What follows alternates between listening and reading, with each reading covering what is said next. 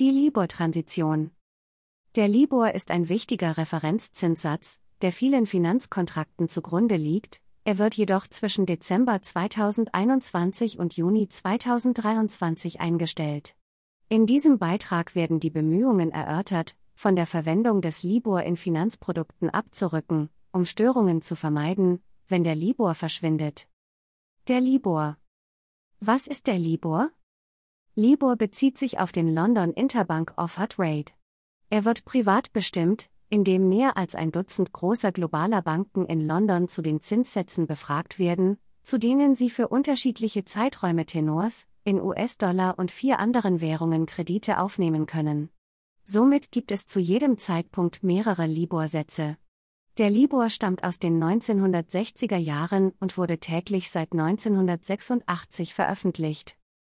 Wie wird er benutzt? Der Libor ist ein Benchmark- oder Referenzzinssatz, der den Finanzmarktteilnehmern hilft, die vorherrschenden Zinssituation einzuschätzen.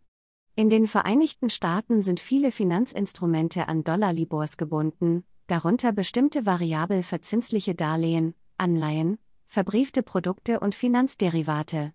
Beispielsweise könnte ein variabler Hypothekenzins auf den Libor Plus einen festen Aufschlag festgelegt werden. Jeden Monat würde der Zinssatz für die Hypothek auf der Grundlage des aktuellen Libor neu festgelegt. Eine Art von Derivat, das als Zinsswap bezeichnet wird, kann sich ebenfalls auf den Libor beziehen. Eine Partei des Swaps würde eine regelmäßige Zahlung auf der Grundlage eines im Voraus festgelegten festen Zinssatzes erhalten, während die andere Partei eine Zahlung erhalten würde, die an einen Zinssatz gebunden ist, der sich auf der Grundlage des aktuellen Libor anpasst.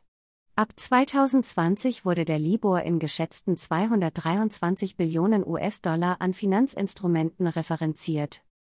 Was war der Libor-Skandal? Im Jahr 2012 wurde die britische Bank Barclays von ihrer britischen Aufsichtsbehörde mit einer Geldstrafe belegt und mit dem US-Justizministerium, der Commodity Futures Trading Commission, CFTC, und einer Gruppe von Staaten wegen Manipulation des Libor verrechnet. Barclays war eine der Banken, die befragt wurde, um den Libor zu bestimmen. Von 2005 bis 2008 übermittelten Mitarbeiter von Barclays Libor-Daten, die die Kreditkosten von Barclays nicht genau wiedergaben. Sie taten dies aus zwei Gründen. 1. Um vom Swap-Handel von Barclays auf der Grundlage des Libor zu profitieren und 2. Um die Schwäche der Finanzlage von Barclays während der Finanzkrise zu verschleiern. Anschließend erzielten mehrere andere Banken Vergleiche mit Aufsichtsbehörden wegen der Manipulation des Libor und der Führung eines Derivatekartells, bei dem unter anderem Informationen über Libor-Einreichungen ausgetauscht wurden. Private Parteien haben auch Banken wegen Libor-Manipulation verklagt. Eine inhärente Schwäche des Libor, die ihn potenziell anfällig für Manipulationen macht, besteht darin, dass Banken an einem bestimmten Tag zu den verschiedenen gemeldeten Laufzeiten möglicherweise nur wenig oder gar keine Kredite aufnehmen. In diesem Fall gaben die befragten Banken ihre beste Schätzung ihrer Kreditkosten ab, wenn sie einen Kredit aufnehmen wollten, und ließen den Banken einen gewissen Ermessensspielraum bei den von ihnen gemeldeten Zinssätzen. Dieses Problem verschärfte sich nach der Finanzkrise, weil die Banken aufgrund des starken Anstiegs der Bankreserven weniger Kredite aufnahmen. Wie wurde er reformiert? Der Libor-Skandal enthüllte, dass ein Satz, der den Wert von Finanzprodukten im Wert von Billionen Dollar bestimmt, von Mitarbeitern einer Handvoll Banken manipuliert werden konnte. Die Politik hat als Reaktion auf den Skandal mehrere Reformen eingeleitet. Zunächst wurde die Veröffentlichung des Kurses von der British Bankers Association übernommen und transparenter gestaltet. Zweitens wurde die Produktion des Zinssatzes von der britischen Finanzaufsichtsbehörde reguliert. Drittens wurde die Berechnung des Zinssatzes geändert, um das Gewicht auf tatsächliche Daten zu erhöhen und das Gewicht auf beste Schätzungen ohne Kreditaufnahme zu reduzieren. Viertens haben die politischen Entscheidungsträger einen Übergangweg von der Verwendung des Libor gefördert. Was passiert als nächstes? Für alle außer den beliebtesten Währungen und Laufzeiten gibt es nicht genügend Kredite, um den Libor nur anhand von Kreditdaten zu bestimmen, sodass die Datenqualität und Integrität fraglich bleibt. Die Teilnahme an der Libor-Stichprobe ist freiwillig und bietet nur begrenzten Nutzen, und die Teilnehmer sind misstrauisch gegenüber einer möglichen weiteren rechtlichen Gefährdung. Infolgedessen stellen die britischen Aufsichtsbehörden den Libor je nach Typ zwischen dem 31. Dezember 2021 und dem 30. Juni 2023 ein. Die Libor-Transition. Angesichts der Mängel des Libor und seines geplanten Verschwindens ermutigen politische Entscheidungsträger und Marktteilnehmer Finanzinstitute aktiv, vom Libor zu alternativen Benchmarks überzugehen. Welche Risiken birgt die Libor-Umstellung? Finanzunternehmen, die Libor verwenden, sind rechtlichen, betrieblichen, Kredit, regulatorischen und Reputationsrisiken ausgesetzt. Darüber hinaus kann der Libor-Übergang ein systemisches Risiko darstellen, das Risiko, dass ein ungeordneter Übergang zu weit verbreiteter finanzieller Instabilität führen könnte.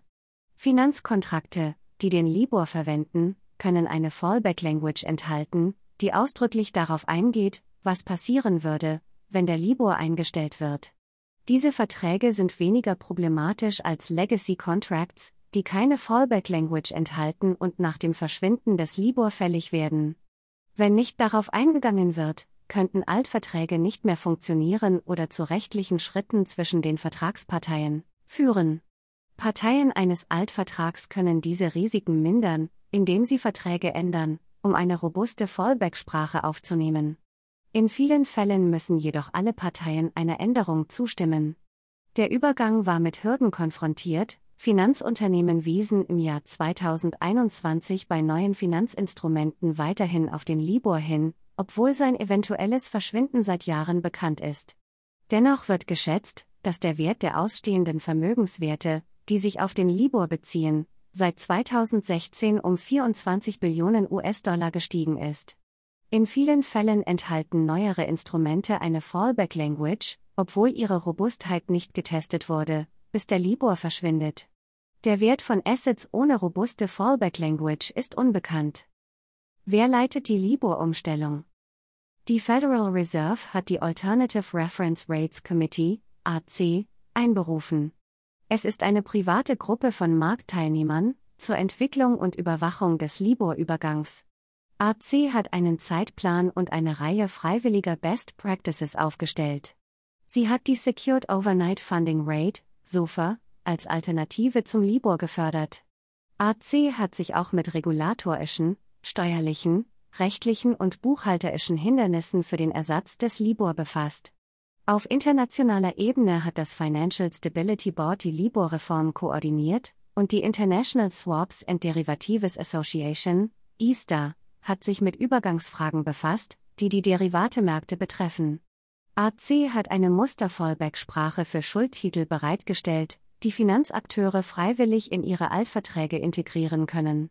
Für Derivate hat ISTA ein Protokoll herausgegeben, das unter Verwendung von ISTA-Definitionen automatisch eine Standard-Fallback-Sprache in neue Verträge einfügt und den Marktteilnehmern einen optimierten Mechanismus zur Änderung bestehender Verträge zur Aufnahme der Sprache bietet. Große Clearinghäuser verlangen, dass von ihnen geklärt Derivate das ISTA-Protokoll enthalten. Infolgedessen ist das Altvertragsproblem bei Derivaten einfacher zu lösen. Was tun die politischen Entscheidungsträger? Politiker haben die Empfehlungen von AC unterstützt, die für Finanzmarktteilnehmer nicht bindend sind. Die Finanzaufsichtsbehörden haben verschiedene Schritte unternommen, um die Übergangsrisiken bei den von ihnen regulierten Instituten zu verringern. Die Bankenaufsichtsbehörden haben eine gemeinsame Erklärung veröffentlicht, die zusammenfasst, wie Banken mit dem Libor-Übergangsrisiko umgehen sollten, und erklärt, wie dieses Risiko von den Prüfern überwacht wird, und sie haben die Banken aufgefordert, den Abschluss neuer Verträge unter Verwendung des Libor bis Ende 2021 einzustellen. Federal Housing Finance Agency, Fannie Mae, Freddie Mac und die Federal Home Loan Banks haben Pläne, ihre Verwendung von Libor einzustellen. Die Securities and Exchange Commission, SECOND, kündigte an, dass Unternehmen feststellen sollten, ob der Libor wesentliche Risiken birgt, die sie offenlegen sollten, und machte die Bereitschaft zum Übergang auf den Libor zu einer Priorität bei den Second-Prüfungen im Jahr 2020. Im Juni 2020 schlug das Consumer Financial Protection Bureau eine zuzulassende Regel vor Kreditgeber, um den Libor zu ersetzen.